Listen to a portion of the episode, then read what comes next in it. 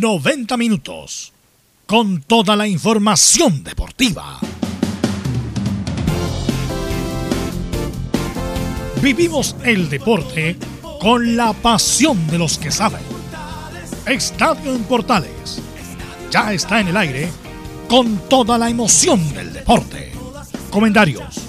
Carlos Alberto Bravo, Velus Bravo, Leonardo Mora, René de la Rosa, Camilo Vicencio y Giovanni Castiglione. Reporteros. Enzo Muñoz, Nicolás Gata, Rodrigo Jara y Felipe Holguín. Producción. Nicolás Gatica. Técnicos. Gabriel González Hidalgo y César Navarrete. Edición. Leonardo Mora. Dirección. Carlos Alberto Bravo.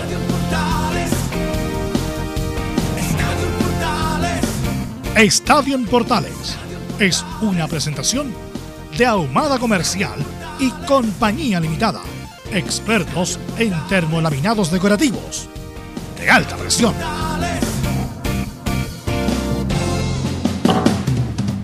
Tre- 30 minutos después de las 13 horas, Estadio Portales en el aire para eh, comenzar esta jornada de deportes. Bueno, tenemos muchas polémicas, lo de Coquimbo ayer, que Rosa es lo impresentable, más bien no Rosa, es impresentable. Si se escuchan ruidos porque están haciendo trabajo acá por si acaso, ¿ah? pero no, no yo, sino los vecinos. Bueno, eh, hay una competencia de quién juega más mal, o Colo Colo o la U. Hay una competencia permanente de quién juega más mal entre Colo Colo y la U. Eh, también juega Católica el día de hoy con Iquique, también un elenco desesperado. Tenemos el informe también de Laurencio. Así que tenemos mucha información y muchos comentarios en la edición de Estadio en Portales. Así que saludamos a nuestros compañeros. ¿Cómo estás, Nicolás? ¿Qué tal, Velu? Buenas tardes. También a toda la sintonía de Estadio en Portales. Claro, tenemos novedades en los equipos. Justamente por la misma pregunta que se hacen los hinchas.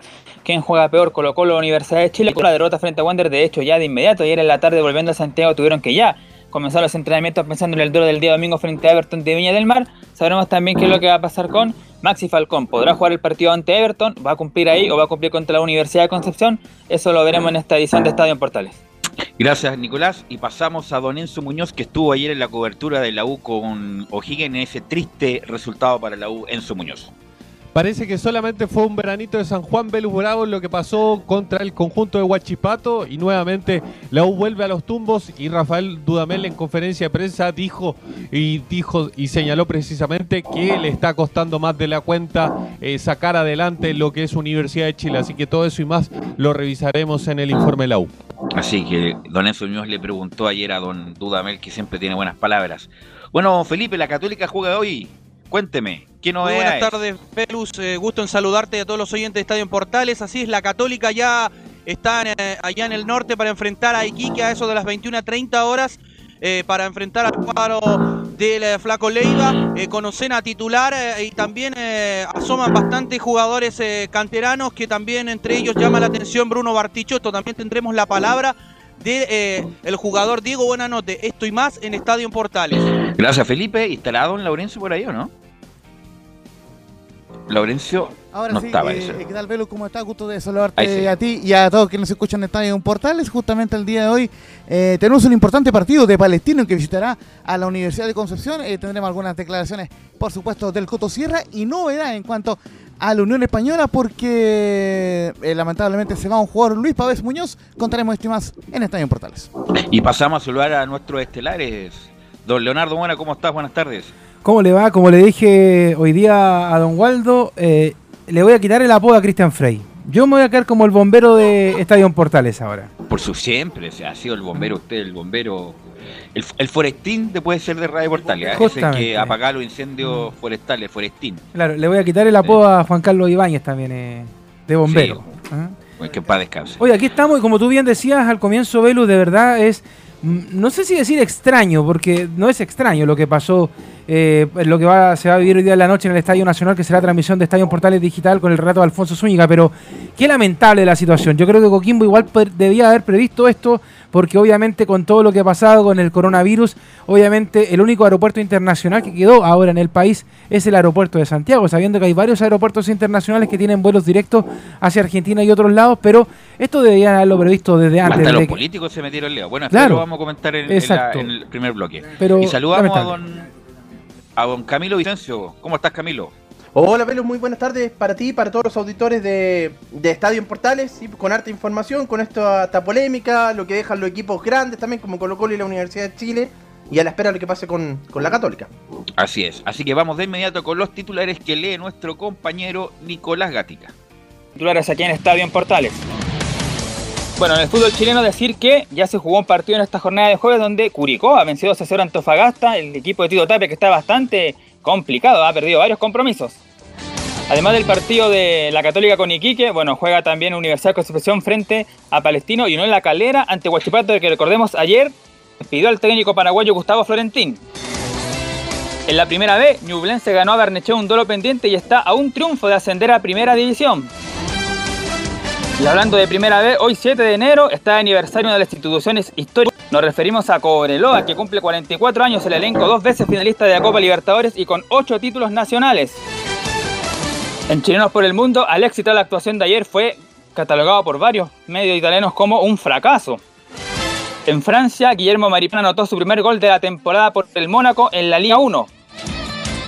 Supuesto sabremos cómo está Coquimbo para la primera semifinal de esta noche de Copa Sudamericana ante Defensa y Justicia.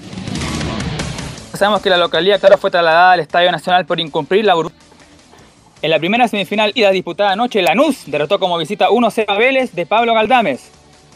Y en la Libertadores, en la segunda semifinal de ida entre Boca y Roberto Tobar no cobró un discutido penal a favor del conjunto brasileño. Esto y más en Estadio en Portal. Eh, Leonardo, para la gente que no tiene mucha idea del tema, eh, ¿qué me puedes decir del caso? ¿Lo puedes contextualizar el asunto de Coquimbo para la gente que nos escucha pueda entender qué pasó con Coquimbo su localidad? Claro que sí, porque de hecho, bueno, todos en un principio sabíamos dónde tiene que hacer de local el equipo pirata y lamentablemente el día de ayer esto cambió totalmente. Esto pasó con el cambio de sede del partido de Coquimbo. La Conmebol establece que los aeropuertos no pueden estar a más de 150 kilómetros del estadio donde se juega el partido, por decreto. En virtud de la emergencia sanitaria, ningún vuelo hacia el extranjero puede salir de regiones. Sabemos, como te decía al comienzo, que hay varios aeropuertos internacionales en el país, pero solamente ahora por el tema del coronavirus está el de Santiago. Coquimbo Unido presentó para la revancha un erróneo plan de vuelo directo entre La Serena y Buenos Aires. Defensa y Justicia, enterado de esto, exigió volver a Argentina desde la cuarta región post partido. La NFP le pidió a Coquimbo cambiar su plan saliendo desde Santiago, pero ya era tarde. El error en el plan del vuelo inicial presentado por Coquimbo abrió la puerta para que Defensa y Justicia se aprovechara y ahora no quedaba nada que hacer. Defensa y Justicia mantuvo la exigencia de regresar desde La Serena o reclamaría incumplimiento de la norma. La NFP hizo altas gestiones para conseguir el permiso de los argentinos y que pudieran salir desde la cuarta región y recién ayer salió esa autorización. Pero, como dice Gatica, aquí está el problema. Con el tiempo encima, el decreto y sus papeleos no alcanzaron para avisar la salida del vuelo el jueves a la noche, por lo que debían esperar al viernes o regresar al aeropuerto de Santiago y volar. Y esto fue rechazado por Defensa y Justicia y Conmebol trasladó finalmente el partido al Estadio Nacional esta noche a las nueve y media. Sí, incluso hasta los políticos se metieron. Matías Walker, que me parece que es diputado por la región, Camilo, si me ayuda él. Sí, es por la Eh, región. Claro, diputado por la región. Yo creo que por una cuestión para quien, para, para hacer algo, ¿ah? porque Matías Walker nunca yo lo he visto en alguna cancha de La Serena o en Coquimbo apoyando los equipos de la región y ahora justamente ¿Sabes lo que pasa, Belu? Yo Sí. creo que acá el tema de Coquimbo eh, hace mucho rato que ya trascendió netamente a lo futbolístico. Me explico.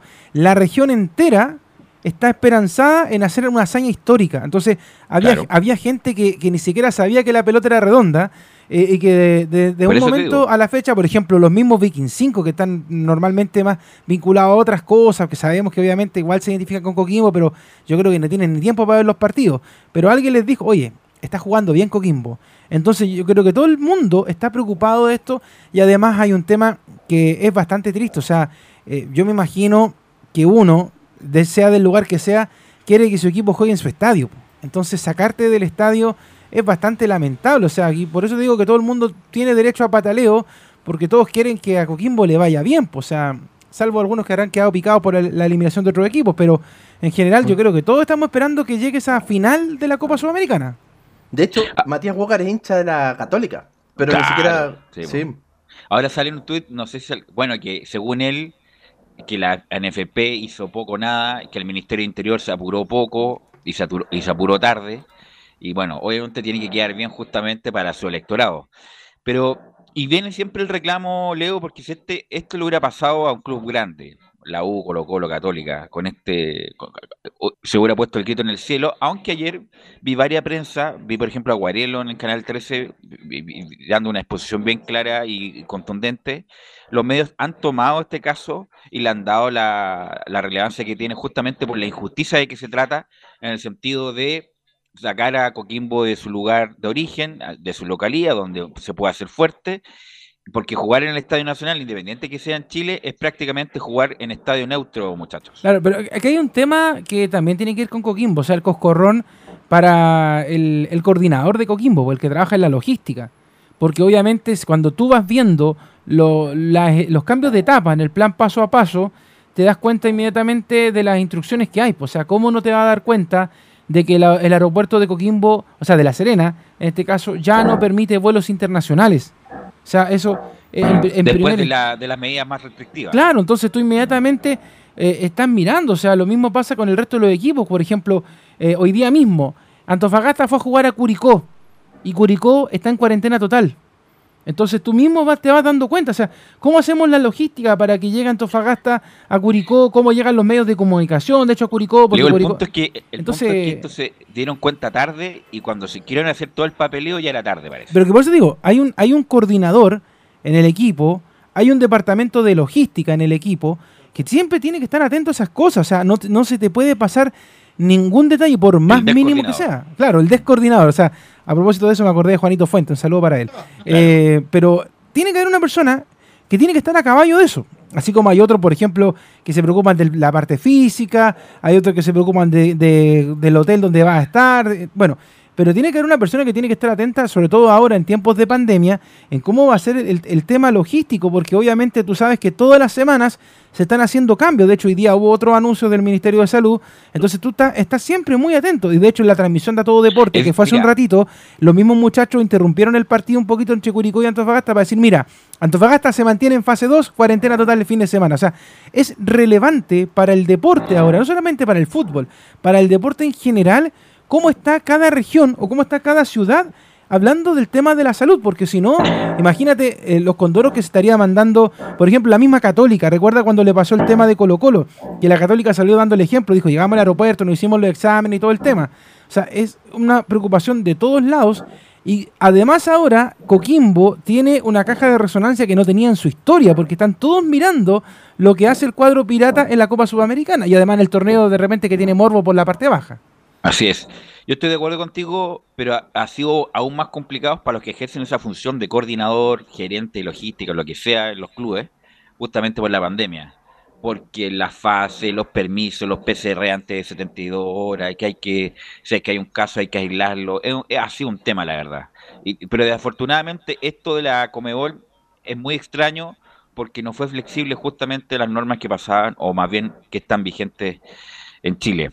Eh, pero vamos a escuchar a los protagonistas. Vamos a escuchar a los protagonistas y vamos a escuchar a Joe que comenta el partido ante Defensa y Justicia. Esperemos un poquito que viene... Ah, ya.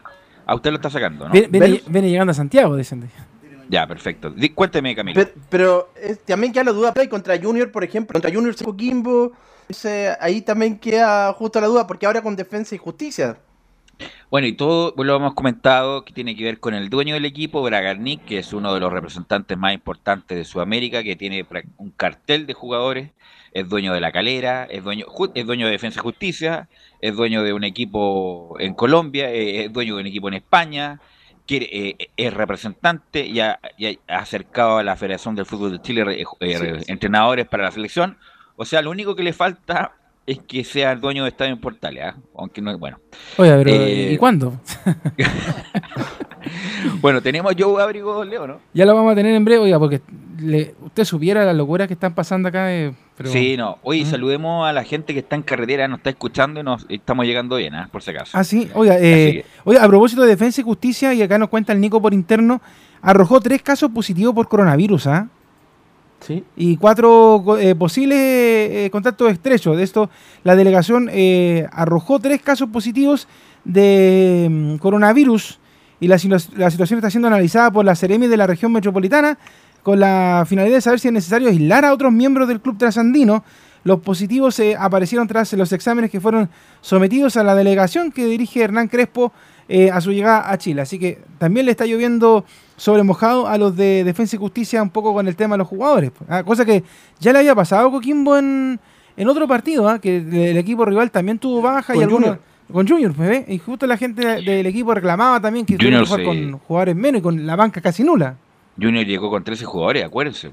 Había, había dos, dos en la banca y habían varios juveniles. No, fue, un- ha sido todo, ha sido todo, eh, eh, distorsiona todo esto de la, de la, del coronavirus, la verdad. Ahora sí, don Velo, lamentablemente. podemos escuchar lo que usted quiera. Ah, ahora sí, vamos a escuchar a Ábrigo, que es el amigo de Pablo Arangui, que suena en la U, ven- ven- venta de humo, pero lo vamos a escuchar a justamente que habla del partido ante Defensa y Justicia.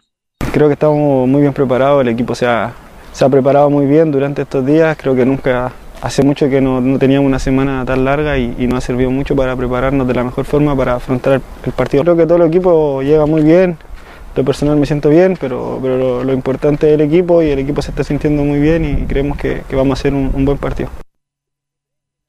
Yo, Ábrigo, ¿qué, qué opinas tú, Camilo de Ábrigo? eh? Es buen jugador, pero no sé qué edad tiene ya, porque yo lo vi en Audax Italiano. ¿Qué opinas de Ábrigo, el jugador de Coquimbo? Yo creo que ha sido uno de los más, sobre todo en este campeonato, ha sido uno de los más eh, relevantes en, en Coquimbo Unido. eh, me parece un buen, un buen jugador que se puede mover por todo por el, principalmente por el centro ahí del, de- del ataque, como en posición de 10, también se puede ir por derecha, pero me parece que el más relevante sin ninguna de Coquimbo Unido esta temporada. Así es, yo Ábrigo, el jugador que lo vimos en Audax Italiano. Y vamos a escuchar a su técnico, Leonardo, a Juan José Rivera, que nos comenta cómo está el equipo para esta semifinal. Bien, bien, con mucha, con mucha motivación. eh, la verdad que está, esto, bueno, primero tuvimos un día y medio de descanso después de un montón de tiempo y hemos tenido una, un- un- una semana más normal de partido y nos ha servido mucho. La verdad que los, muchachos han trabajado de muy buena forma, están compitiendo por, eh, por jugar, están compitiendo por un puesto, que es lo que nosotros eh, buscamos. Entendemos que enfrentamos una, una semifinal, ¿no es cierto?, de Copa Sudamericana y, y tenemos la misión de, de pasar, tenemos la ilusión, tenemos el convencimiento que lo que estamos haciendo eh, se vea reflejado el día del, del primer partido. Enfrentamos a un muy buen rival con una forma de, de- juego bastante particular, un juego muy vistoso, un equipo que ha también dejado eh, a equipos importantes afuera de, en las llaves que tuvo, ¿no es cierto? Pero insisto, nosotros somos, estamos, estamos acá, eh, nadie nos regaló nada y estamos como, como plantel y como institución con muchísima ilusión de, de hacer una excelente llave con Defensa y Justicia, partiendo por nuestro partido de local y en ese sentido los muchachos han trabajado de, de muy buena forma también. Bueno, a Coquimbo se le han suspendido muchos partidos, se le suspendió el del fin de semana pasado, se le va a suspender el de la U. Eh, ¿Qué otros partidos se les... ¿A cuándo? Más bien la pregunta Con es, Camilo. ¿cuándo, vuel- ¿cuándo vuelve a jugar Coquimbo por el campeonato? Tiene el partido suspendido con Colo Colo también, vuelve a jugar, me parece que... En marzo. Cuando parece. se re- No, broma. No, no, no. Mm. Eh, cuando, después de estas dos eh, semifinales, después del 14 de enero. El 18 con Curicó. Después del 14 de enero, ya. Va- y va a tener una acumulación de partidos. Sí, el 18 con Curicó ahí vuelven a jugar. Y al 18 con Curicó hay que recordar que Coquimbo está ahí, ¿ah? a medio filo con el, con el descenso en la tabla anual, así que ojalá que no, ojalá que a Coquimbo le vaya muy bien y, y no tenga problemas en la, en la tabla anual para no tener problemas. Imagínense esa gran campaña en la Sudamericana y después la primera vez, sería un contrasentido. Bueno, tiene, Sí, Joe Abrigo tiene 25 años, todavía es un jugador que, claro, Puede joven ser. igual. Sí, todavía puede ser. sí, Ya, sí, 25 ok. años. Así que eh, vamos a escuchar a Rubén Farfana, eh, que era un jugador que, bueno, llegó, salió de la calera, que estuvo en algún momento en la U. Los primeros momentos de Farfán fueron muy buenos. Uno pensaba que iba a dar un salto de calidad, que es un buen juego rápido, que ti- que tiene características que hay poca en el fútbol chileno de, encarar, de ganar por velocidad. Y ahora en Coquimbo como que tenido un segundo aire, pero uno pensaba que tenía futuro europeo Farfán. Lamentablemente se quedó, no obstante que hace eh, diferencia acá en el mercado chileno. Y vamos a, mm, a escuchar justamente a Rubén Farfán, que nos comenta que tener 10 días de parate, como dicen los españoles, eh, ayuda a trabajar el partido. Eh, bien, bien, así como dices tú, hace mucho tiempo que no teníamos un parate de, de, de 10 días para poder trabajar tranquilo, de poder trabajar de, de, buena forma y gracias a Dios se dio la, la oportunidad de poder tener 10 días eh, de trabajo eh, para trabajar muy bien lo que se viene en la semifinal y va a ser un partido muy difícil, ellos juegan muy bien, lo estamos trabajando de muy buena forma. Eh, en lo personal bien, bien, eh, llevo un poquito más descansado, con, eh, con muchas ganas de, de, poder llegar a la final, lo que todos queremos, así que no, el plantel está más que comprometido, que querer el objetivo de llegar a la final. Ahí, llegar a la final. Bueno, la otra, ¿tenemos resultado de la otra semifinal, Camilo, o no? Sí, la otra semifinal, sí, que fue la otra semifinal que jugaron Lanús con Vélez Arfield, se jugó es, el en el estadio El Liniers, mm. ganó Lanús 1-0 y ahí jugó Pablo Galdames en Vélez y sacó una pelota de la línea que puede haber sido el segundo gol para, para Lanús. Así es, el estadio sería muy bonito el de Vélez Arfield, pero Lanús que ganó en su momento la Copa Sudamericana, que en los últimos años ha hecho gran campaña, junto de la, bueno, de la mano de Ramón Cabrero, que fue campeón de Argentina, después con Subeldía, que llegó a la final de la Copa Libertadores, donde perdió con Corinthians, o no, con Gremio, con Gremio después de eliminar a River Plate, ganó una sudamericana en el medio y ahora está nuevamente al borde de pasar a la final. ¿Tendrás la formación de Coquimbo, Camilo? Para, para a ver si la tenemos por ahí, para, bueno, porque Defensa y Justicia es un equipo que eh, tiene como una escuela. Eh, el señor Ariel Holland fue el, técnico en su momento, Sebastián Becachese, donde el nombre en el fútbol se lo hizo justamente en Defensa de Justicia, hizo una muy buena campaña, y ahora está eh, Hernán Crespo. Hernán Crespo, un jugador multicampeón, goleador, millonario además, eh, figura de River, Inter, el Parma, el Alacio, y está haciendo su primera arma en el como DT, incluso fue acercado para la Federación de Fútbol para ser eh, entrenador de la selección chilena, justamente claro. porque Bragarnik lo maneja a Hernán Crespo. Así que Pero, bueno. Con Nico sí, Díez ahí. ¿Sí? Nico Díez está con BKHS. Sí. Mm. Acá tengo la probable información de Coquimbo.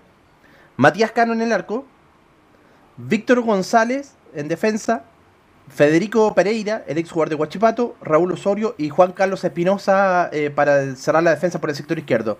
Son el mediocampo Fernando Manríquez, Diego Aravena, más adelante John Salas, Rubén Farfán, Diego Vallejos y Joe Abrigo. Joe Abrigo, así es la formación coordenada del partido, muchachos. Es a las eh, 21 horas la transmisión con el relato de Alfonso Zúñiga desde el Estadio Nacional y la formación de los argentinos Ezequiel eh, Usain, Franco Paredes, Adonis Frías, Héctor Martínez, Ciro Ríos, Nelson Acevedo, Valentín Larralde, Eugenio Isnaldo, Brian Romero, Francisco Piscini y Walter Bow. Esa es la oncena del el equipo argentino. Walter Bow, el que jugó en la calera, ¿no? Justamente. Sí, pues el, mismo, el mismo corral. Obvio. Exactamente, no se olvide. Obviamente, es del mismo. Es, del mismo es, es, como cuando usted escucha voces de, de, Radio Portal en Radio Sport y de Radio Sport en Radio Portal, el mismo corral. Claro, claro. Así que bueno, Coquimbo eh, y la vuelta se juega Milo el próximo jueves. 14 de enero a las eh, a la misma hora. Ya, en un estadio ahí de Varela, con, en Varela, donde, bueno, yo no, teníamos conocimiento de eso porque nuestro compañero Leonardo Fernet trabajó con BKHS y conoce muy bien esos pastos de Coquimbo. Eh, Defensa de Justicia es un equipo, un buen equipo, sin duda, un equipo intenso, eh, que le gusta ganar poner la banda, así que Coquimbo va a estar muy atento, pero Juan José Rivera, que ha hecho una muy buena campaña, a pesar de que es joven, muchachos, es ducho, ¿ah? no come vidrio, así que yo creo que va a plantear bien el, el partido. ¿ah? Y ya está en otras instancias, ya tiene también, eh, claro, ha hecho, ha hecho, buenas campañas con lo de con Audas. ¿Te acuerdas que llegó a una final de Copa Chile en su, en su momento? Me imagino que también habrá aprendido de esa de esas instancias eh, finales. En aquella oportunidad eh, la perdió, pero, pero debe tener bien estudiado ahora Defensa y Justicia. Sí, no, de hecho ha hecho muy buena campaña JJ, eh, nada que decir. De hecho, lamentablemente es, es, una situación bien dispar porque en el torneo local, como tú bien lo decías, está complicado, pero a nivel internacional, eh, con poco, porque hay que decir, tampoco Joaquín Bonito tiene un tremendo plantel, pero con no, poco para nada. ha hecho absolutamente la cosa muy bien, ha sido muy inteligente en cuanto a la alternancia de jugadores Obviamente, eh, me imagino que la dirigencia le está diciendo que se le dé la prioridad al equipo para pelear la Copa Sudamericana, pero y eso también habla bien, o sea, yo creo que también eh, qué bueno que la NFP en algún momento se puso las pilas y le empezó a suspender partidos que, que ellos necesitaban, porque pero ahora en esta pasada fue un poco injustificado el tema de la suspensión, pero bueno, está bien, le tenía que tocar nomás. Y eh, esperemos que esta noche sepa responder a eso, todos los días de descanso que tuvo y de preparación para este partido. La pregunta es, ¿qué es de Mauricio Pinilla? ¿Estará habilitado para jugar? ¿Irá a la banca? Eh, Muchachos, tienen información respecto a Pinilla, ¿no? Que mi niña lo vea en un hotel si quiere incluso. No, pero algo vi yo en las redes sociales de Coquimbo que estaba entrenando Independiente que hace tiempo que no juega Pinilla y se lesionó, pero no, le vendría mal Pinilla en los últimos minutos en caso de un tipo de experiencia ahí en el área, Camilo. Camilo se sí, fue, Camilo. sí, ahí Ahí, estamos, ahí estamos.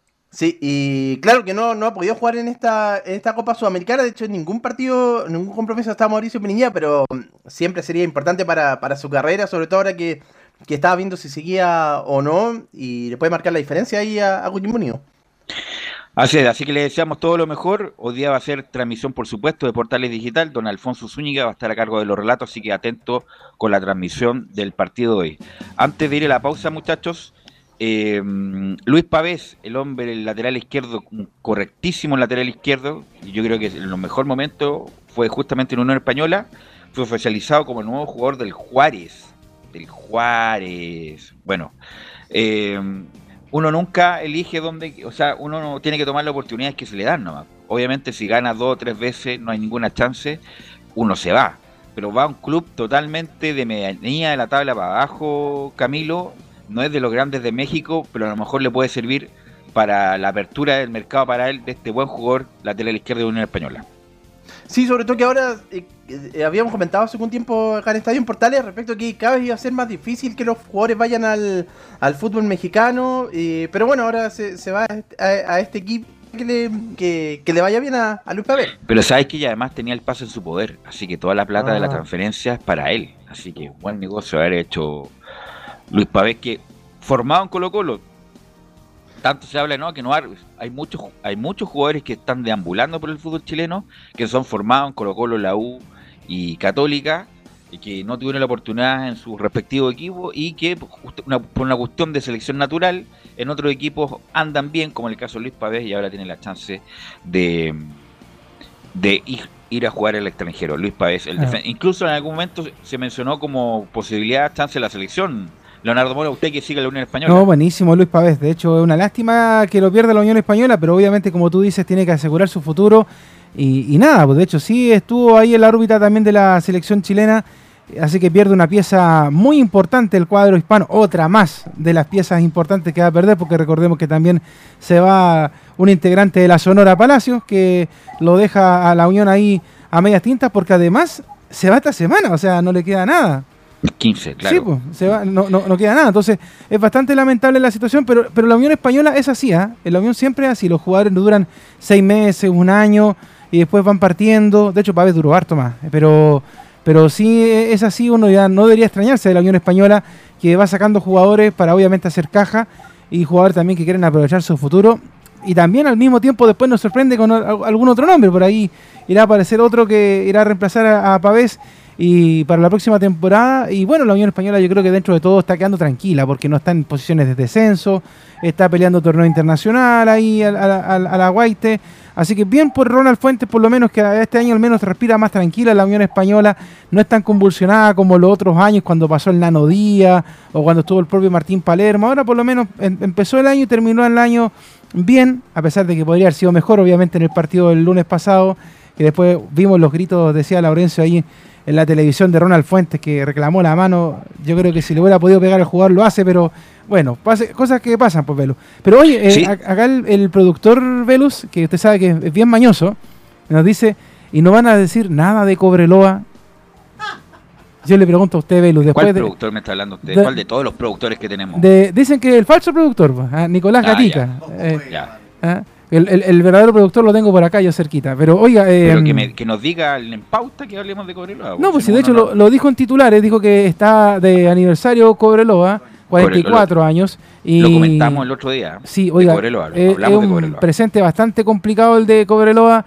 Eh, hace muchos años, más de 10 años que Cobreloa no gana absolutamente nada, que ha estado ahí con posibilidades de subir, pero se queda en eso nomás. Lo último fue, bueno, el campeonato que ganó con Acosta en el Monumental, que fue brillante. Eh, lamentablemente Cobreloa ha tenido una grave crisis económica, una cantidad de dirigentes infames eh, que lamentablemente han manejado muy mal el club y que lleva, como ya no tiene posibilidades de subir ya Cobreloa, va a ser cinco años la primera vez, un grande de Cobreloa. Pero yo decía que Cobreloa, es, es feo decirlo, pero Cobreloa se armó justamente por la bonanza del cobre en su momento que Codelco aportaba directamente al club, justamente para una cuestión de entretención. Hay que recordar cómo era Calama hace 44 años. Había, habían dos piedras y un palo parado, y la mina. Eh, por lo tanto, no había entretención, no había nada, era muy importante para la zona. E inmediatamente, y eso es verdad, Cobreloa nació grande, subió de, casi de inmediato, fue campeón de Chile, dos finales de Copa Libertadores con grandes equipos, los mejores jugadores de Chile jugaban en Cobreloa y, y además eran los, eran los, mejores pagados. Eh, en los 80 tuvo una cantidad de hinchas impresionante transversalmente. En Chile hay que recordar que la final que juega en el Estadio Nacional, cuando pierde con Peñarol, todo el sector sur lo apoyaba la U. Era todo el, en esa barra mi dos amores la que manejaba el Chuncho Martín en su momento, sí. iba a apoyar a Cobreloa, algo que ahora sería imposible ni hinchas de Colo Colo ni de Cobreloa apoyarían un, un equipo chileno imparcial. Pero ¿sabes bueno, qué? Cuando uno va a Calama, eh, es uno de, de, las ciudades que más bien te recibe la gente. ¿eh? Eh, indistinto del club, ellos siempre tienen un respeto... A menos que transmita con ¿Ah? otro equipo y gane. Eh, no, pero por ejemplo yo he estado sí. varias veces en, en, un, en, partidos entre la U y Cobreloa, Colo Colo, Cobreloa, allá en... O sea, Cobreloa más bien de local, en el Estadio Antiguo y en el Estadio Nuevo y son extraordinarios. Yo, de hecho, le aprovecho de mandar un saludo en el día del aniversario para mí, para la persona que hoy por hoy es Cobreloa, porque de hecho han pasado varios comunicadores por los medios que defienden a, a Cobreloa, pero eh, el saludo es para Ángelo Correa Díaz, un tremendo colega, amigo, hincha de Cobreloa. Pocos hinchas de Cobreloa conozco, de hecho, uno de ellos es también el papá de Nico Valdés, que en paz descanse. Pero el Ángelo Correa Díaz, de verdad, un tremendo colega que está en Red Gol ahora está haciendo el programa ícono de Cobreloa, que lo ha hecho hace muchos años, que son los socios del desierto, que de hecho... ¿Los zorros? Los socios? No, los socios del desierto. Ah, ya. Así se llama. Porque el, el, el, los zorros obviamente es el apodo, pero ellos se pusieron los socios del desierto. Ya. Y, Acá hay una banda de Luis Alberto Spinetta sí, que se llama Los Socios del Justamente, y yo creo que por ahí también va la referencia. Y ya. tienen este programa ícono que está ahí en la en Red Gol, que partió en la Radio Sport hace muchos años, allá en Vicuña Maquena y en Tarapacá, pero que ahora eh, lo están haciendo ahí en Red Gol.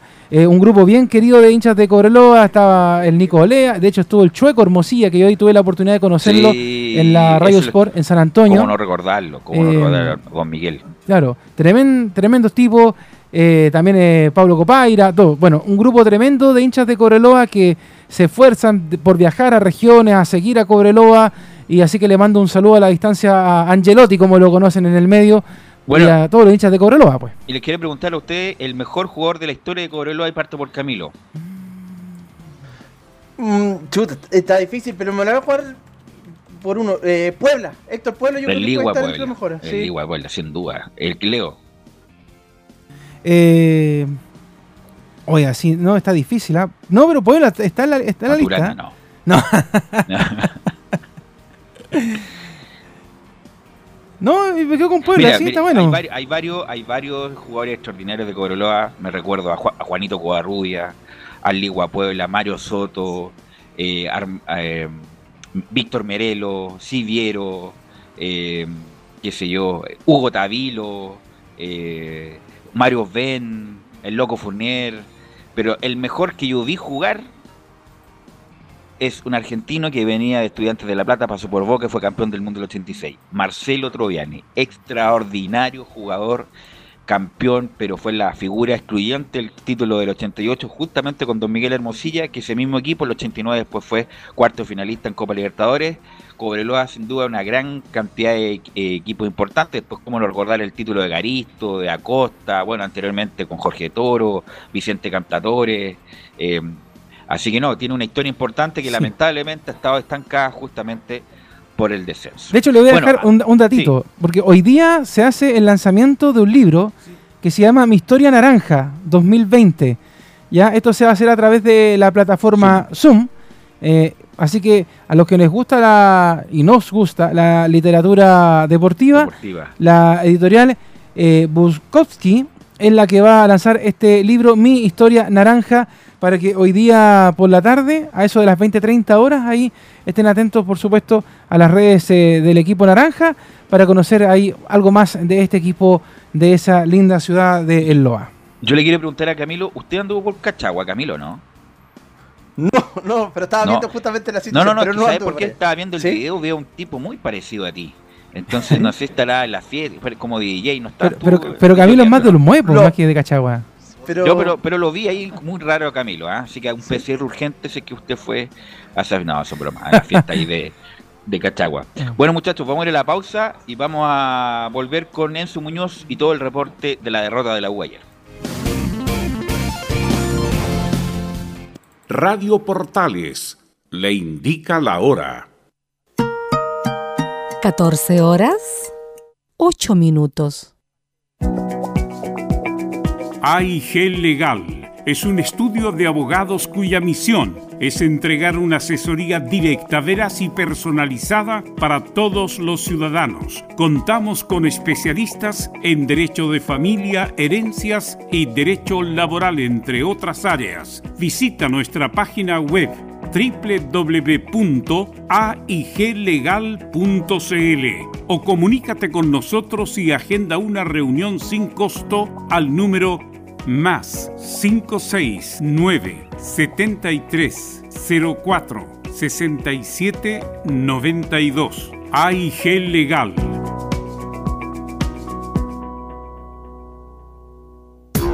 ¿Quieres tener lo mejor y sin pagar de más? Las mejores series de televisión, los mejores eventos deportivos, equipo transportable, películas y series 24/7. Transforma tu TV a Smart TV. Llama al 973-718989. Twitter arroba panchops. Visita www.radiosport.cl, el sitio web de la Deportiva de Chile. Programas, noticias, entrevistas y reportajes, podcast, radio online y mucho más. Todo lo que pasa en todos los deportes lo encuentras en www.radiosport.cl. La Deportiva de Chile en. Termolaminados de León, tecnología alemana de última generación. Casa Matriz, Avenida La Serena, 776 Recoleta. Foro 22 622 56 76. Termolaminados de León. ¿Qué tal? ¿Me permite? Muchas gracias. Quiero invitarle para que nos juntemos de lunes a jueves entre las 19 y las 20 horas en fútbol y algo más. Comentarios, análisis, la polémica, los temas de actualidad. Hablaremos como siempre de política, economía, deportes, los temas que a usted le gustan. Además, los miércoles tenemos al médico psiquiatra Rodrigo Paz para hablar de salud mental. Usted se integra entonces a la conversación de lunes a jueves. La invitación queda extendida. Muchas gracias.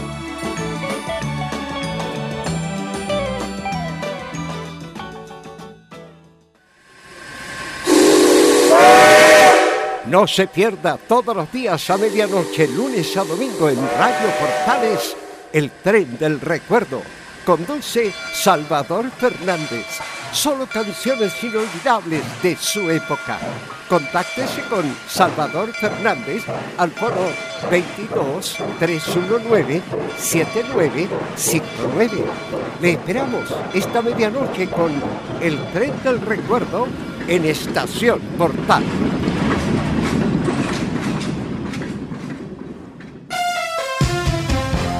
Vive el verano en Portales Digital, la primera de Chile, viendo el país de norte a sur.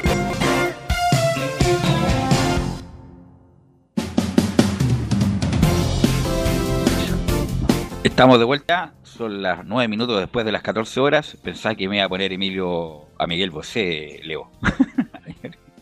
Esa onda. Ayer, como- claro, ayer puso Miguel Bosé, don, don Emilio. Pero bueno, ¿qué- tema, tema de verano de Miguel Bosé.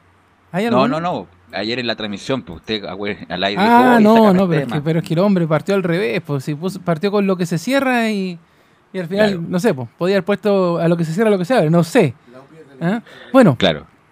Bueno, vamos con don Enzo Muñoz para que nos cuente el lado B. Él estuvo en el estadio, igual que Leo Mora, de esta amarga derrota, de este mal juego y de esta mm, seguidilla de malos resultados, don Enzo. Sí, Belu, porque tal como te lo comentaba en titulares, parece que fue solamente un veranito de San Juan lo que vivió Universidad de Chile en el partido contra Huachipato, donde La terminó ganando la U de Conce. ¿No? Mm. Sí, la U de Conce. Sí. Sí, Sí. 2-0. Ese partido donde la- eh, le termina ganando al conjunto del Campanil Universidad de Chile por dos goles a cero, con dos goles de Reinaldo Lenis. Esta vez con un gol a eso de los seis minutos. Eh, no pudo hacer más el conjunto de Universidad de Chile, que obviamente vio la derrota en este partido contra el cuadro de. mm, contra el cuadro de. O'Higgins. O'Higgins. O'Higgins de Rancagua. El capo de provincia, los rancagüinos. Escuchemos la primera de Rafael. Algo le pasa a don Enzo, ¿ah? debe Está- haber algo por ahí deambulando porque no está muy. El, el amor, dice que lo tiene. El amor, Claro. así. Sí. En las transmisiones y en el estudio está medio desconcentrado. Algo le pasa a don Enzo Muñoz, que vamos a desenterrar prontamente. Sí, es, Es el verano. Es lo que El verano, pasa, ah, el calor. El calor. Escuchemos la primera de Rafael Dudamel que dice que. Ah, hablemos sobre la situación puntual del gol, porque eh, fue una situación que obviamente en la transmisión nos tocó y fue bastante complejo saber qué es lo que estaba alegando Universidad de Chile Así es. ¿Le parece si lo escuchamos de la palabra Vamos. de Rafael Dudamel que Escuchemos. explica qué pasó en la situación puntual del gol, qué es lo que estaba reclamando Universidad de Chile? Lo escuchamos acá en Estadio Portales. entramos no con los niveles de atención adecuados para, para cuidar detalles y eso llevó a que recibiéramos un gol muy temprano. Tengo que ver bien el video porque jugadores reclaman la no autorización del árbitro para la reanudación, que el silbato viene después de la reanudación. Entonces allí técnicamente pudo haber un descontrol, una falla técnica del árbitro, pudo tener un descontrol en, que nos llevó a recibir el, gol que a la postre con el que a la postre terminamos perdiendo el partido. Sí, eso pasa cuando, cuando uno recibe una falta, a veces el árbitro te dice, espere la orden o quiere jugar rápido. Y si el jugador le dice, espere la orden, no puede jugar rápido, porque tiene que esperar la orden. Y eso es lo que reclama la gente de la U ayer. Ayer, como obviamente estábamos en la transmisión, no, no sabíamos qué es lo que estaba reclamando la U. Uno pensaba que estaban reclamando una posible mano de Gotti cuando ingresa la pelota al arco. Después decían eh, Oxide de Castro, imposible, porque él eh, ingresó desde atrás.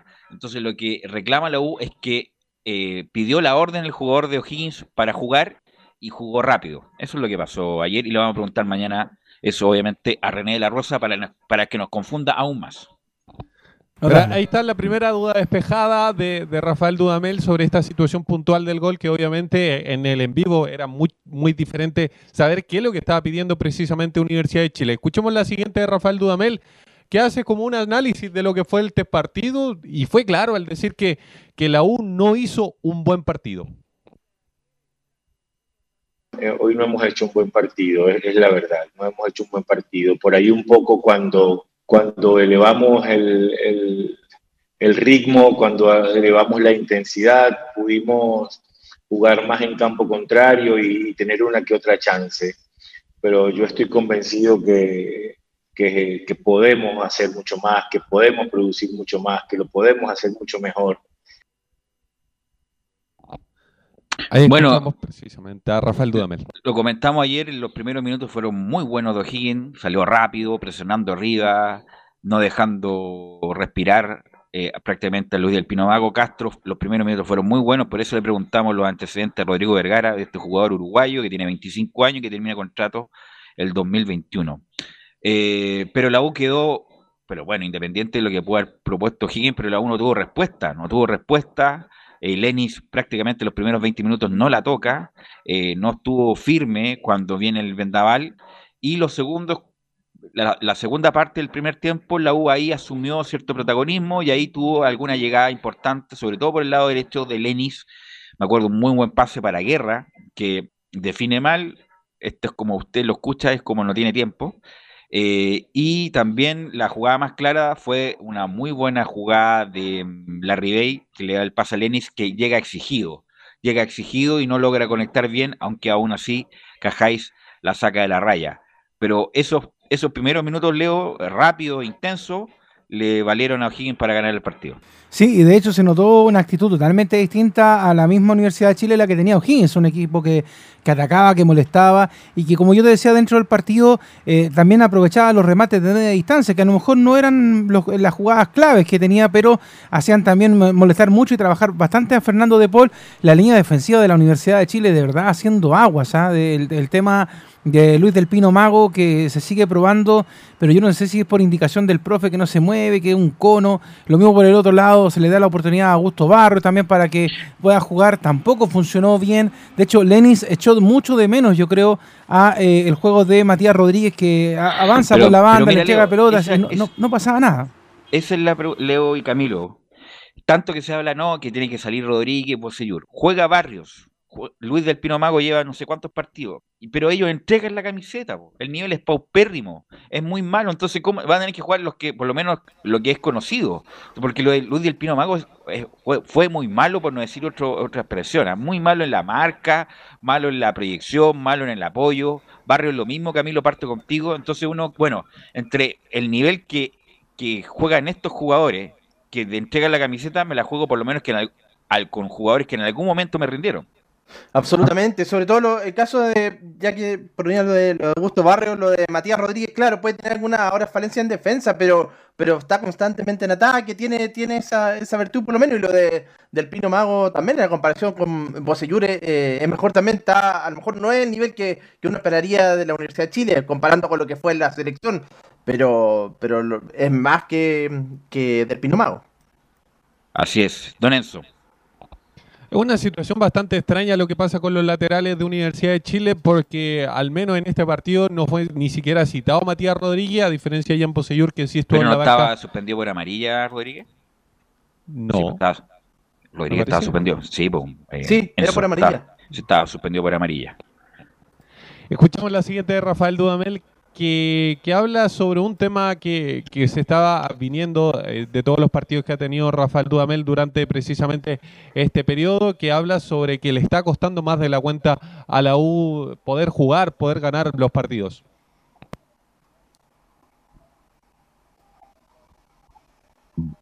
Vamos a ver si tenemos el audio que nos pidió Enzo. Repita, Enzo.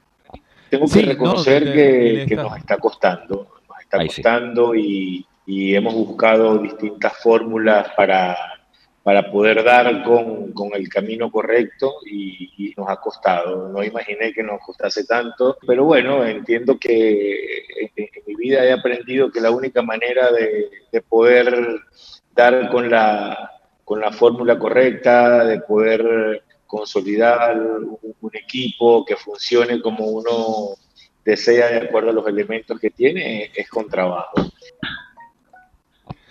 Ahí escuchamos, y, y esto obviamente está enlazado con la siguiente que vamos a escuchar de Rafael Dudamel, porque claro, se está, le está costando más de la cuenta, lo decía el técnico venezolano, y esto está haciendo que en la tabla acumulada la U se esté quedando abajo, obviamente no está tan, eh, no, no le faltan Va a quedar pegado como- en el antepenúltimo lugar porque está muy lejos de la U de Conce y, la, y de Iquique. El punto es que no, pero- no va a agarrar, pero- no va a agarrar, no va a agarrar a los que van arriba, que es Curicó, Everton, eh, Wanderers, eh, La Serena, está a nueve, a 8 puntos de la U de Conce, a 9 puntos de la U de Conce, a 12 de Iquique. Ellos tienen que tener 12 puntos, 8 puntos y la U no perder todo para llegar a ese nivel. El punto es si es que Iquique o la U de Conce son los, los que están en la, en la última posición de la tabla anual. Y ahí, bueno, es una cuestión rara para el hincha en común, y ahí bajaría la U para jugar ese partido famoso de definición. Velus, de hecho, claro, si Quique desciende por la tabla 2020, que eh, ahí correría la, correría tabla la lista. porcentaje que mm. exactamente y ahí podría la U jugar un partido el partido ese de definición. Definición ahí claro y ahí ojalá que hayan 20 contagiados del equipo contrario y pase el poco de cómo está la U más o menos. Escuchemos a Rafael de Dudamel y la tabla acumulada. Dudamel tabla acumulada. Atendiendo el tema de la tabla ponderada, nosotros nos visualizamos, nos visualizamos Vamos, en cualquier momento terminando vamos a estar con libre de los- esa, de esa circunstancia de perder la categoría y trabajamos diariamente con la convicción de, de poder terminar en Copa Internacional. Escuchamos. Obviamente el, tema de, la tabla acumulada lo asociaba mucho con, el tema del descenso. El, Rafael lo escuchamos decir que, no se veía en el descenso, se veía más peleando por cupo internacional, porque al menos en esas posiciones se tiene que quedar, obviamente, para que no se complique tanto en la, tabla acumulada. Así es. eh, bueno, en punto, yo le además, bueno, vamos a hablar tanto de Dudamel, la verdad que, bueno, lo voy a repetir en, cada programa que haya la posibilidad, que nos da la posibilidad Radio Portal en el sentido de que Dudamel no tenía ningún mérito para haber llegado a la U, un técnico, con todo respeto lo digo, de medio pelo, de medio pelo, ni siquiera una apuesta, porque uno ve, cuando uno apuesta por alguien es que le ve proyecciones. Dejo de lado, lo voy a volver a repetir, dejo de lado la sub-17, sub-20, que es fútbol juvenil.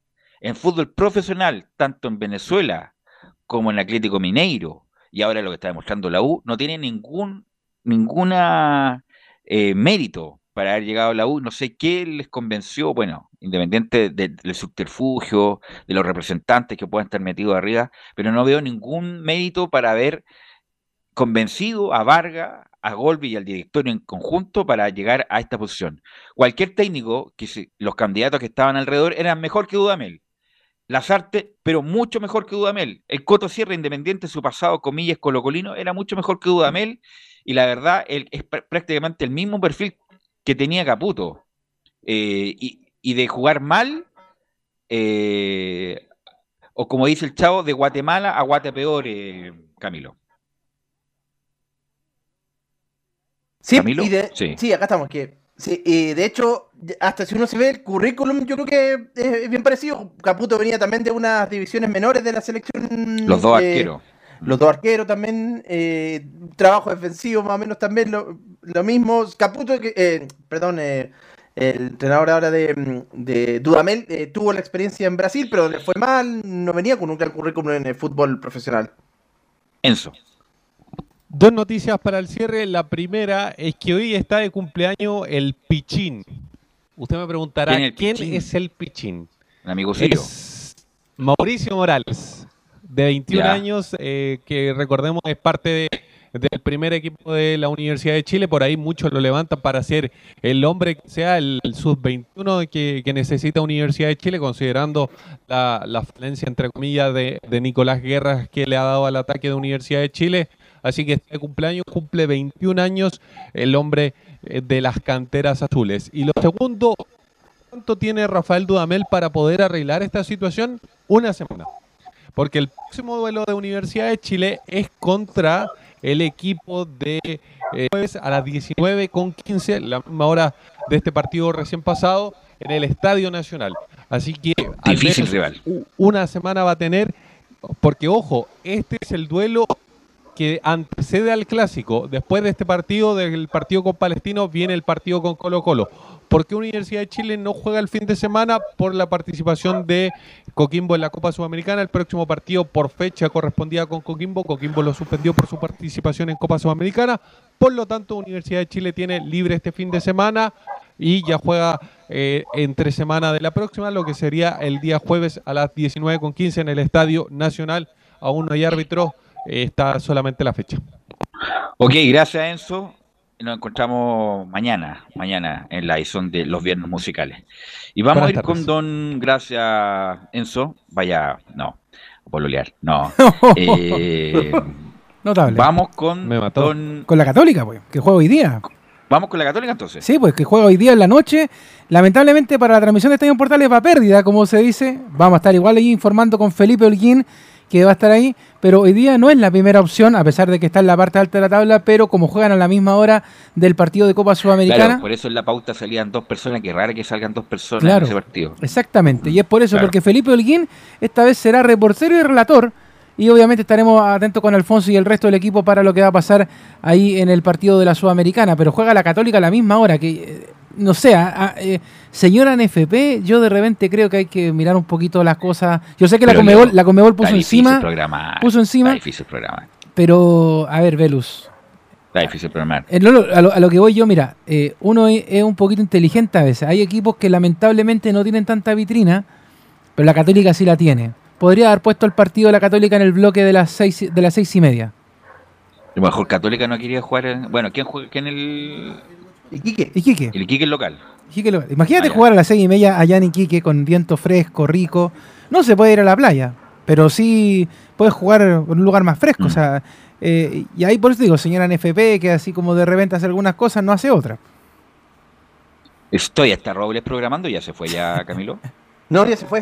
Ya se, se fue fue ya. Robles hace un Ah, par de semanas. Ok. Justamente Entonces por vamos- eso. Entonces vamos con Felipe, pues, para que nos cuente Felipe. la actualidad de Católica que juega hoy y vamos a estar informando, por supuesto, don Felipe. Muy buenas tardes, Velu. Gusto en saludarte nuevamente y a todos los oyentes de Estadio en Portales. Así es, eh, la Católica tiene un lindo desafío allá en el norte, enfrentar a, los Dragones Celestes comandados por eh, el, Flaco Leiva, eh, donde también la Católica asoma con bastantes variantes en lo que va a ser la oncena titular. Vemos detallando ahí al, al pasar los minutos y también eh, uno que habló también eh, el día de ayer antes de embarcarse rumbo al norte fue Diego Buenanote, una figura excluyente de este equipo de Ariel Holland y pieza fundamental que va a cumplir otro rol en este equipo eh, de la Católica que va a enfrentar al cuadro del norte. Escuchemos eh, a continuación la palabra Diego Buenanote donde habla, son todos los partidos muy difíciles y todos nos jugamos distintas cosas. Son todos los partidos difíciles y todos nos jugamos cosas distintas y, va a ser un duelo muy, duro, muy intenso, de mucha, mucha presión y nosotros tratamos de fijarnos lo que va a plantear Católica, de lo que va a preparar el, técnico para, para poder ganar el partido y, tratamos de mantenernos al margen de lo que juega el rival. Eh, lo único que puedo decir es que va a ser un duelo eh, complicado, pero bueno, tenemos la, la ilusión de, de llevarnos los tres puntos. Esas eran las palabras de Diego Buenanote, quien hablaba antes de embarcarse rumbo a Iquique para enfrentar al equipo del norte. Eh, escuchemos la segunda Diego Buenanote, donde habla también de lo que va a ser eh, un rival complicado. Son todos los partidos difíciles y todos nos jugamos cosas distintas y, va a ser un duelo muy, duro, muy intenso, de mucha, mucha presión y, nosotros tratamos de fijarnos lo que va a plantear Católica, de lo que va a preparar el, técnico para, para poder ganar el partido y, tratamos de mantenernos al margen de lo que juega el rival. Eh, lo único que puedo decir es que va a ser un duelo eh, complicado, pero bueno, tenemos la, ilusión de llevarnos los tres puntos. Buenanote que fue, que fue eh, titular el, partido del lunes y que eh, cuando lo pusieron en su posición natural, eh, como de día, y se vio mejoró bastante la Católica en la segunda parte, incluso y al final del primer tiempo con Guachipato, incluso tuvo opciones de, convertir, una que pasó bien cerca del arco de Castellón. Ahí fue los mejores minutos de la Católica. A ver, pero yo veo altamente improbable que Iquique le, le pueda ganar a Católica. Tiene que hacer un máximo esfuerzo, eh, jugar con los dientes apretados, porque Iquique viene perdiendo con todos los rivales prácticamente.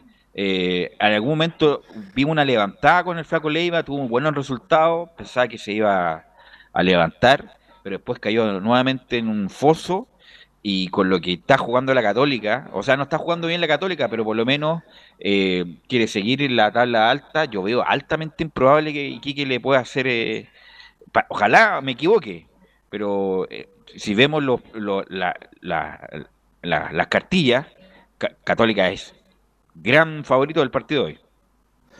Pese a los. eh, porque Católica cuenta con varios, varias bajas, eh, tiene muchos jóvenes, eh, pero por lo menos le rindieron el partido con, con Guachipato y demostraron que, que tienen para, para estar, como el caso de Gonzalo Tapia, de Clemente Montes, que podrían ser eh, una opción. Clemente Montes tiene un aire a Mar González, ¿ah? como, como saca el centro. Así que.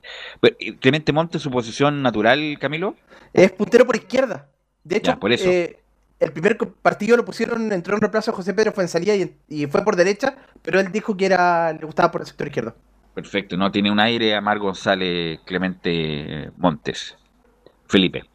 Sí, de hecho, hablando de Clemente Montes, eh, es un jugador que también está en la nómina que ya mandó el cuadro de la Católica, donde asoman varios eh, jugadores sub-20 de la Católica demostrando que tiene una cantera bastante amplia. Y entre esas eh, suena uno que también está, es Bruno Bartichotto, que va a estar también en, entre los convocados que ya citó el eh, técnico Ariel Holland. Entre otros que también pueden hacer su debut son Fernández y, y Finch, que podrían debutar al igual que Flores e Iglesias, que son los otros juveniles que lleva el equipo de la Católica allá al norte, porque después ya terminando el partido la Católica no se va a venir al tiro, sino que va a viajar al el mismo, el mismo día sábado, a la una. Que bien, se Entonces, devuelve. claro, y ahí se llega inmediatamente al partido para enfrentar lo que va a ser el, el día sábado de la Católica que juega con el cuadro de deportes, eh, o sea, bi- bien digo, de Curicó. El domingo a las 10 y media. Así es, domingo ante el cuadro de Curicó. Perfecto. Formación de Católica, don Felipe. Sí, la tenemos acá confirmada. Eh, saltaría con Matías Dituro en portería. Eh, por derecha Raimundo Rebolledo. El central eh, Carlos Salomón por derecha. central por izquierda Valver Huerta. Cierra la línea de cuatro por el costado izquierdo Alfonso el Poncho Parot. Dos contenciones. por derecha Ignacio Saavedra. Por izquierda Luciano Agüet. El hombre que va a alimentar al, al el mediocampo, en este caso el creación, va a ser Marcelino Núñez. En delantera ya por el carril derecho Diego Buenanote, centro delantero Fernando Sampedri y por el carril izquierdo Gonzalo Piel Sub-20. Ok. ¿Algo más, Felipe, para el Sí, por partido de hoy? supuesto. El, lo último, antes que se me vaya, que lo tengo en el tintero, es eh, un día como hoy de 1969 nació el gran y querido Raimundo Tupper. Mm, Eh, la 52 Católica, años. así es, lo recuerda eh, en sus redes sociales eh, al gran número 14 que tuvo la Católica.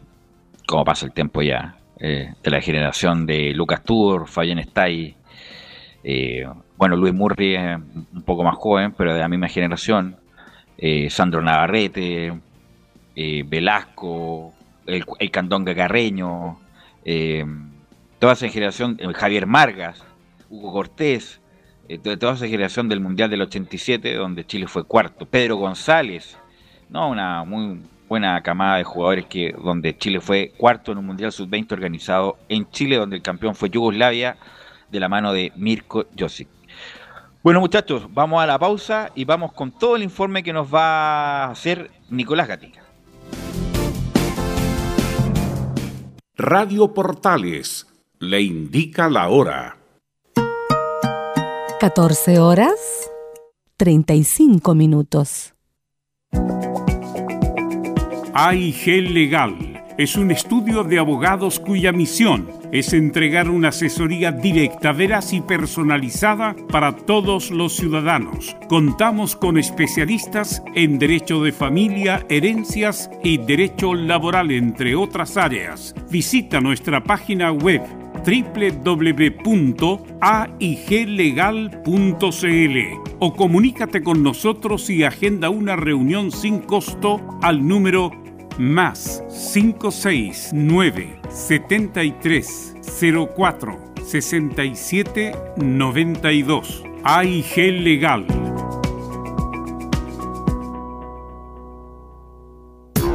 ¿Quieres tener lo mejor y sin pagar de más? Las mejores series de televisión, los mejores eventos deportivos, equipo transportable, películas y series 24/7. Transforma tu TV a Smart TV. Llama al 973-718989. Twitter arroba panchops. Visita www.radiosport.cl, el sitio web de la Deportiva de Chile. Programas, noticias, entrevistas y reportajes, podcast, radio online y mucho más. Todo lo que pasa en todos los deportes lo encuentras en www.radiosport.cl. La Deportiva de Chile en Internet. Termolaminados de León, tecnología alemana de última generación. Casa Matriz, Avenida La Serena, 776 Recoleta. Foro 22 622 56 76. Termolaminados de León. ¿Qué tal? ¿Me permite? Muchas gracias. Quiero invitarle para que nos juntemos de lunes a jueves entre las 19 y las 20 horas en fútbol y algo más. Comentarios, análisis, la polémica, los temas de actualidad. Hablaremos como siempre de política, economía, deportes, los temas que a usted le gustan. Además, los miércoles tenemos al médico psiquiatra Rodrigo Paz para hablar de salud mental. Usted se integra entonces a la conversación de lunes a jueves. La invitación queda extendida. Muchas gracias.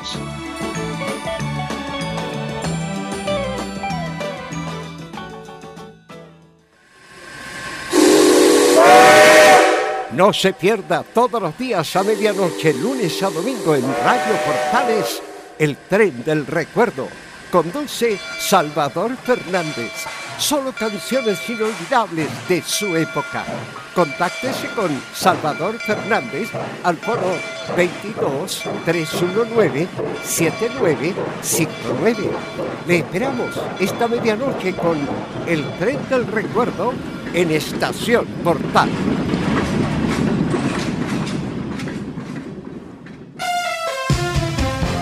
Vive el verano en Portales Digital, la primera de Chile, viendo el país de norte a sur.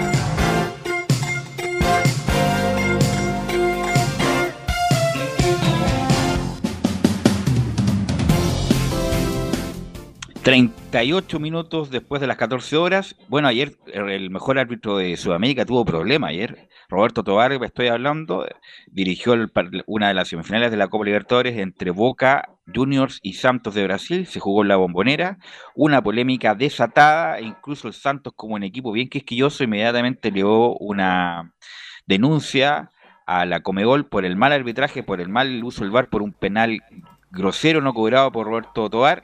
Así que uno de los primeros problemas que tiene Tobar justamente en el último tiempo. Sí, que, que la verdad es que no le mandaron a Garay a arbitrar el partido. Garay, oh, sí, maldito Garay, ¿ah? ¿Ah? maldito Garay. Sí. Así que, bueno, Nicolás nos invitó a una fiesta, Nicolás, en un galpón. Nicolás, gracias por la invitación, pero no en este momento, porque estamos con coronavirus. Claro. ¿Qué me puedes decir de Colo Colo, Nicolás Gatica? Sí, bueno, ahí Leo hace un, un análisis de, de Garay, claro, Garay que directamente los últimos dos partidos de, de los grandes, de partido frente a Deporte Antofagasta de la expulsión a Byron Nieto, que hay que decirlo ayer fue absuelto de eso, originalmente se confirmó que no había sido ni siquiera infracción, y la expulsión ya de Quinteros por el gesto obsceno que ya todos hemos comentado hasta este momento, así que, y también dirigió ayer el partido de Universidad de Chile también con algunas polémicas, así que hay una relación. Ya hablábamos de, de Cobreloa hace un ratito atrás que cumple 44 años, bueno, los hinchas de Colo Colo esperan que el próximo año, el 2021, el equipo algo no tenga que disputar con Cobreloa un clásico allá en la primera vez del fútbol chileno, porque ayer volvió Colo Colo a quedar ahí complicado en el último lugar, por Oye, los mismos oye, 25 Nico. puntos que había tenido anteriormente. Pero sería un buen partido con Cobreloa. O sea, yo creo que sería el partido más visto de la primera vez si es que llegara a pasar. E incluso, aunque Colo Colo no bajara, un partido amistoso con Cobreloa, buen partido, porque Cobreloa... Mira, yo te diría que, por ejemplo, Colo Colo, cualquier equipo jugando con Cobreloa, con Temuco, con Rangers y Ñublense, son buenos partidos. Hasta San Felipe, pero que San Felipe... Bueno, si, si, pero, si pero se no. así, pues Leo, pero un- Claro. la hincha de Colo Colo prefieren subir el Everest desnudo que Colo Colo bajar a la primera vez. Salvo Harold Mike Nichols que Ah, to- bueno, todavía... claro, Oye, a propósito de Colo Colo, eh, un paréntesis Nico, perdón, Velo y a los auditores. Qué torpeza la del gerente general de Adidas Chile. No sé, ¿Por si, vi- no sé si viste las declaraciones del gerente de, Ah, sí, de Adidas Chile que presentaron la camiseta de Colo Colo, que de hecho tiene el mismo valor que la camiseta de la U, 50 lucas. Así que el hincha de Colo Colo que en estos momentos no tiene plata ni para pagar el pan con el tema del coronavirus y cualquier persona en realidad en Chile que eh, de verdad los que compran camisetas somos pocos locos y trastornados.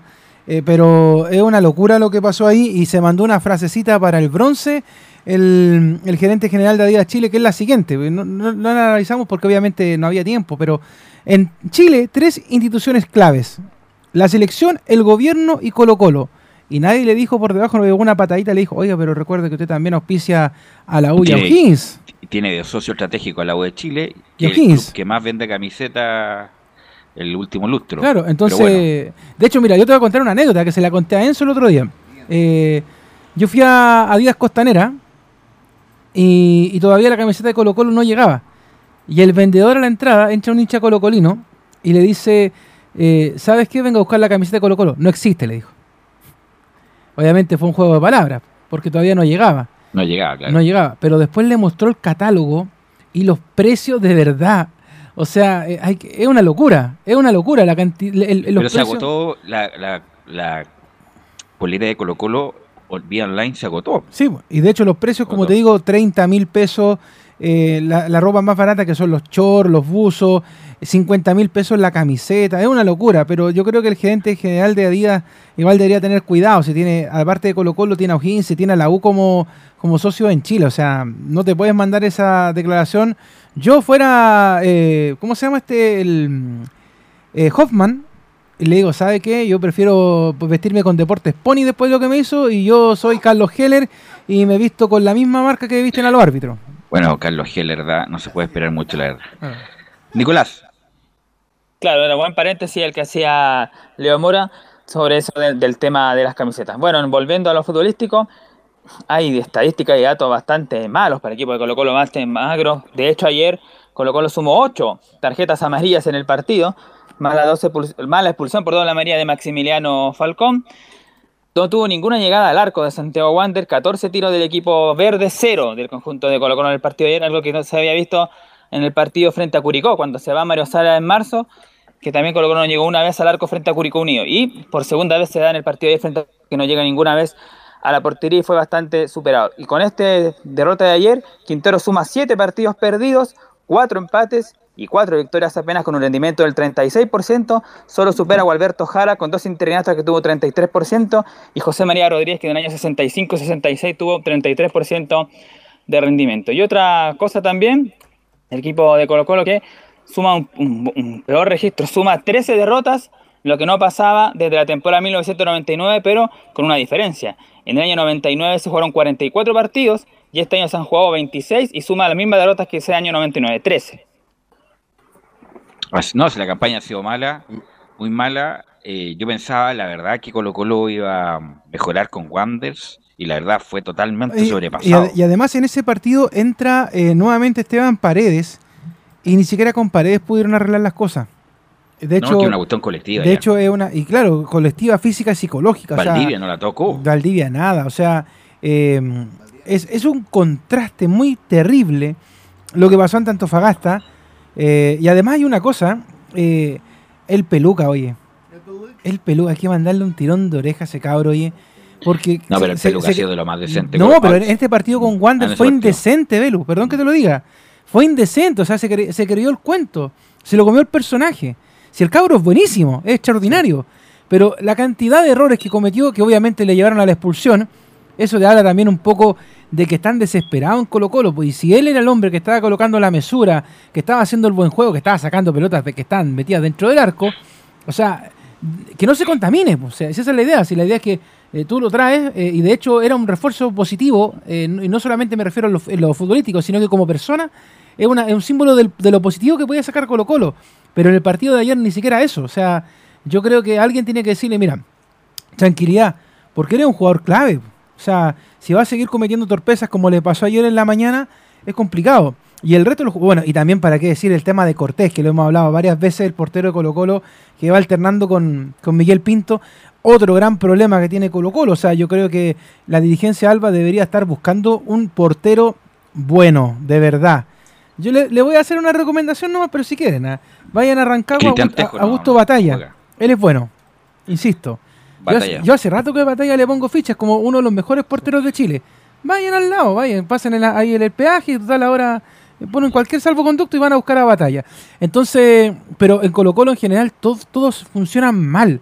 Es, es un síndrome pero muy terrible y sabiendo que vas camino al precipicio, Velus, pero directamente, o sea, sin concurso ni sorteo.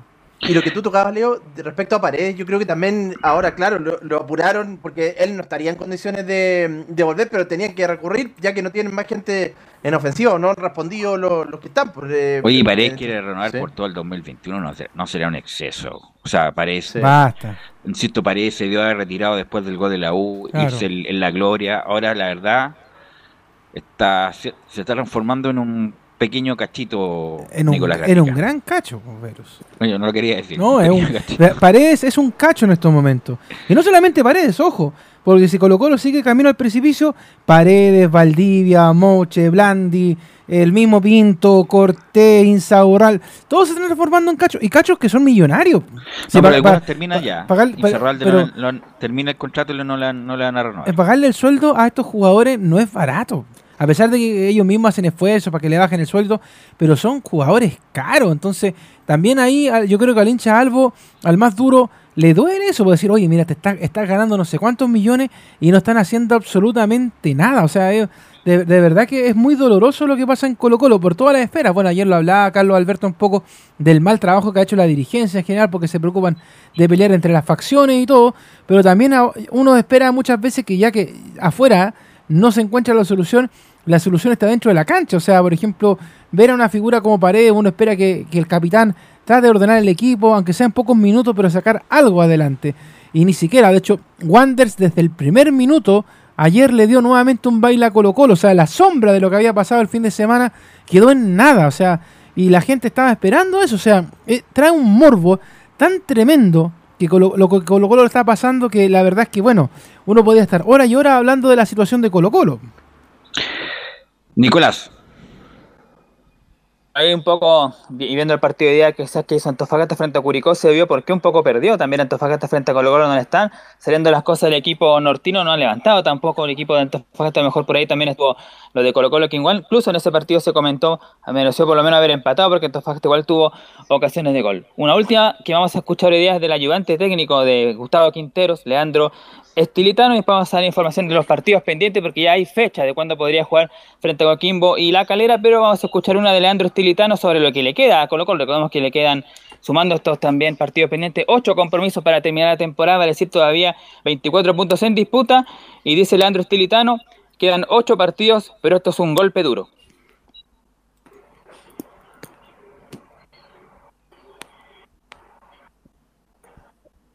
Vamos a escuchar. Sigo- seguimos pensando y creyendo lo mismo que, dijimos el, otro día. Quedan nueve, ahora quedan ocho.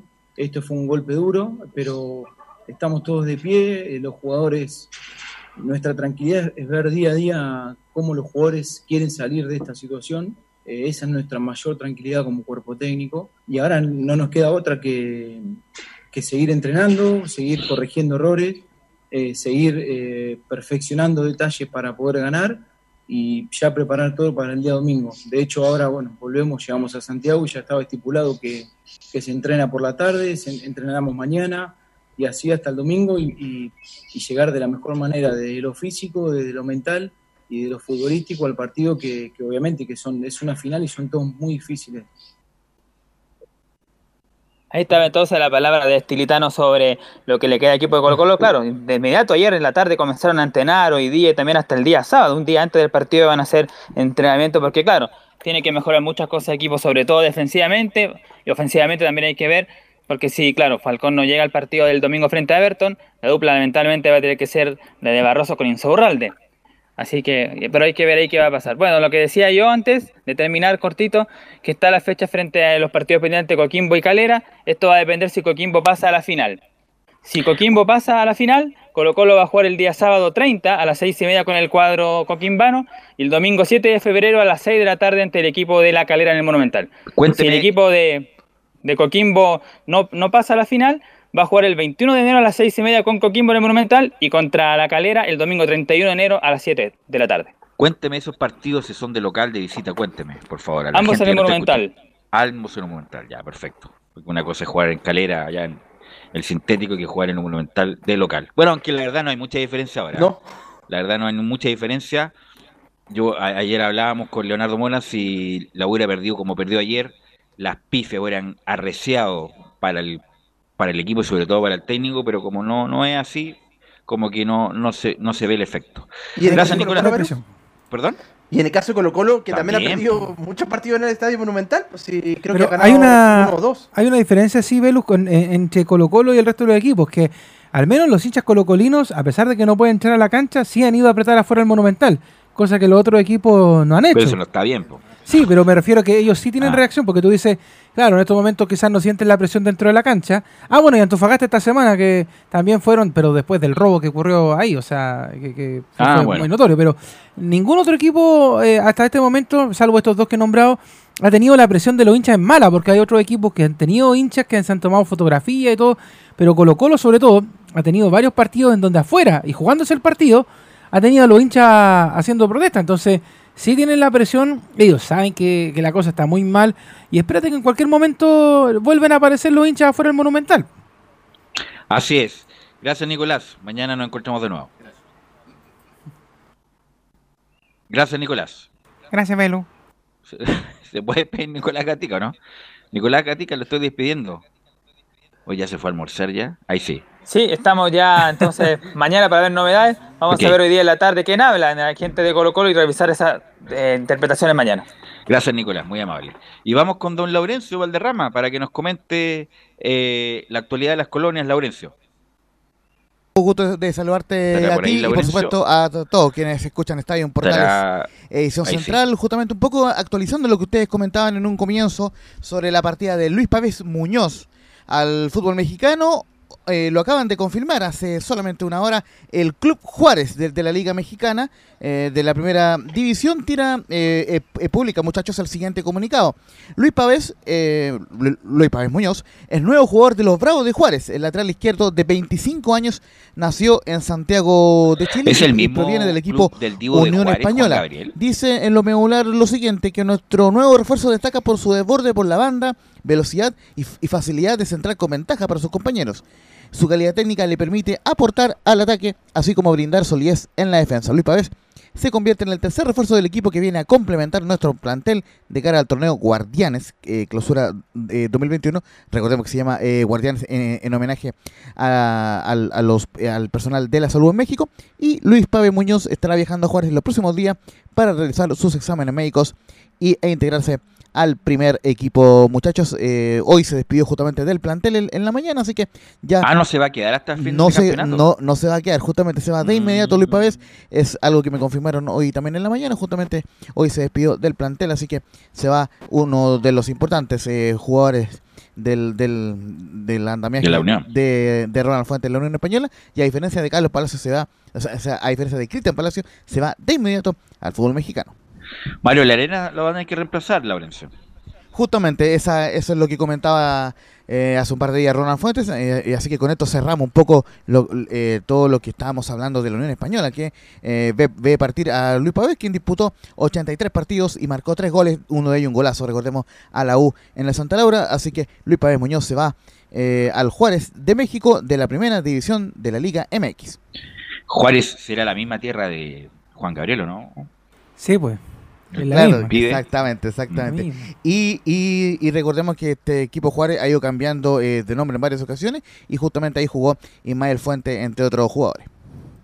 Bueno, lamentable para Unión, pero ya lo comentamos el- al inicio del programa. Exactamente. Si llegan dos, va a ganar dos o tres veces lo que gana en Chile, una carrera corta, a los 25 años, no hay nada más que hacer y uno tiene que irse, Camilo. Sí, absolutamente tiene que aprovechar ahora lo, eh, Luis Pavés en, en este caso, que en algún momento yo recuerdo que tuvo una muy buena campaña en Wanderers y de ahí fue, era como la opción a Colo Colo, después nunca más, eh, eh, después lo mandan a préstamo, a- se fue a la Unión Española y tu- tuvo un buen rendimiento ahora también. Y con respecto a lo de la Arena, que claro, tú decías que lo van a pasar, la Arena que también ha, ha respondido ahora cuando, cuando jugaba, Sí, ha tenido buenos partidos contra Unión, sí. Eh, eh, justamente el, la tema de Mario Larena en su momento estuvo lesionado y le costó mucho volver. Eh, justamente, pero por lo menos cuando jugó ante Colo Colo eh, se vio bien eh, Mario Larena ese, eh, en ese partido, es cuando vuelve el, el formado en la Unión, así que bueno, él, él- él será el llamado a reemplazar a este jugador. Mario Larena Núñez. es de la mm, generación de todos estos del, de Canadá, ¿o no? Sí. Claro, de Canadá, de Matías Fer- no, no, de Carmona, de Medel, de Isla, La Arena, de, la arena, de la Medina. arena, na, na, na, Medina, me parece que es igual. No, no- Sí, de Medina, si estuvo en la- con, con Zulantay, de Hans Martínez, de Toselli, de todas esas generaciones maroleras. Justamente, sí, ahora sí me acuerdo, justamente. eh, Es parte de esa generación, así que lógicamente vamos a seguir hablando de la Unión Española en las próximas ediciones, porque obviamente el día lunes jugará ante Palestino, y justamente hago el enganche porque Palestino hoy día visita a la Universidad de Concepción. El día de hoy a las 5 de la, de la tarde en el estadio Esterroa eh, de Concepción, y justamente el, el, el Coto Sierra eh, eh, eh, comentó, quizás no directamente sobre el partido, pero sí eh, se refirió a lo que a esta gran campaña del cuadro de Palestino, cinco victorias consecutivas y que lo tiene en, en, en- en las posiciones de clasificación a la Copa Sudamericana y dice en la 02, eh, eh, queremos aspirar a lo máximo, pero debemos pensar partido a partido. Y hoy, obviamente, que claro, estando en, esa- en este lugar que, hoy día tenemos, sin lugar a dudas, queremos aspirar a los máximos. ¿Cuál es lo máximo? Lo que podamos lograr, pero principalmente por la- el formato de este campeonato, por, cómo se, se está desarrollando. Lo que tenemos que pensar en el partido siguiente, más que pensar hasta dónde podemos llegar, porque en definitiva eh, ahora viene una seguida de después junto con este son cinco partidos en, en prácticamente dos semanas. Y vamos a ver, ¿no es cierto?, cómo, cómo sale cada equipo de esta situación, porque la mayoría va a tener, salvo Coquimbo y, y los que tengan partido con, que nosotros no lo tenemos, los que tengan partido con Coquimbo van a tener un partido menos, que es el que está suspendido hasta el momento. Pero en definitiva esperamos, ¿no es cierto?, quedar en una posición eh, al término de esta cantidad de partidos que nos permita mirar las tres últimas fechas, más la fecha suspendida que tenemos con Católica, de- con muchas expectativas. Y justamente, eh, muy cortito para, para ir cerrando, el árbitro será Cristian Droguet y las bajas y, y, la, y las bajas del cuadro de, Palestino, Guillermo Soto, Henry Sangüesa, Sebastián Cabrera, Fabián Ahumada, Daniel Vicencio y Cristian Guerra. Y, y- hacemos el hincapié en Cristian Guerra porque, eh, como se lesionó por el resto del, del campeonato, este arquero eh, llegó en su reemplazo Neri Veloso, eh, el, el- el- hombre campeón con Guachipato en, en el año en el clausura eh, 2012 y quien jugó en San Marcos de Arica. Es el nuevo refuerzo de Palestino para lo que resta de la temporada, el portero Neri Veloso. Ok, Laurencio, muy amable, muy bueno el reporte como siempre. Un abrazo virtual, gracias. ¿Algo más, muchachos? Leo, Camilo. Volver a recordar que desde las 21 horas estamos para el duelo entre Coquimbo y Defensa y Justicia y en paralelo a Deportes Iquique y la Católica que estarán informándose por Alfonso Zúñiga y por eh, Felipe Holguín respectivamente, Velus. Y la edición central, por supuesto, estará mañana a contar de las 13.30 horas para comentar todo lo que pasó en la tarde. Muchas gracias, muchachos. Buenas tardes.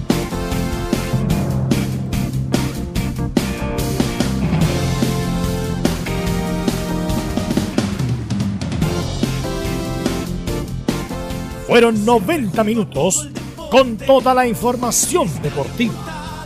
Vivimos el deporte con la pasión de los que saben. Estadio en Portales fue una presentación de Almada Comercial y Compañía Limitada.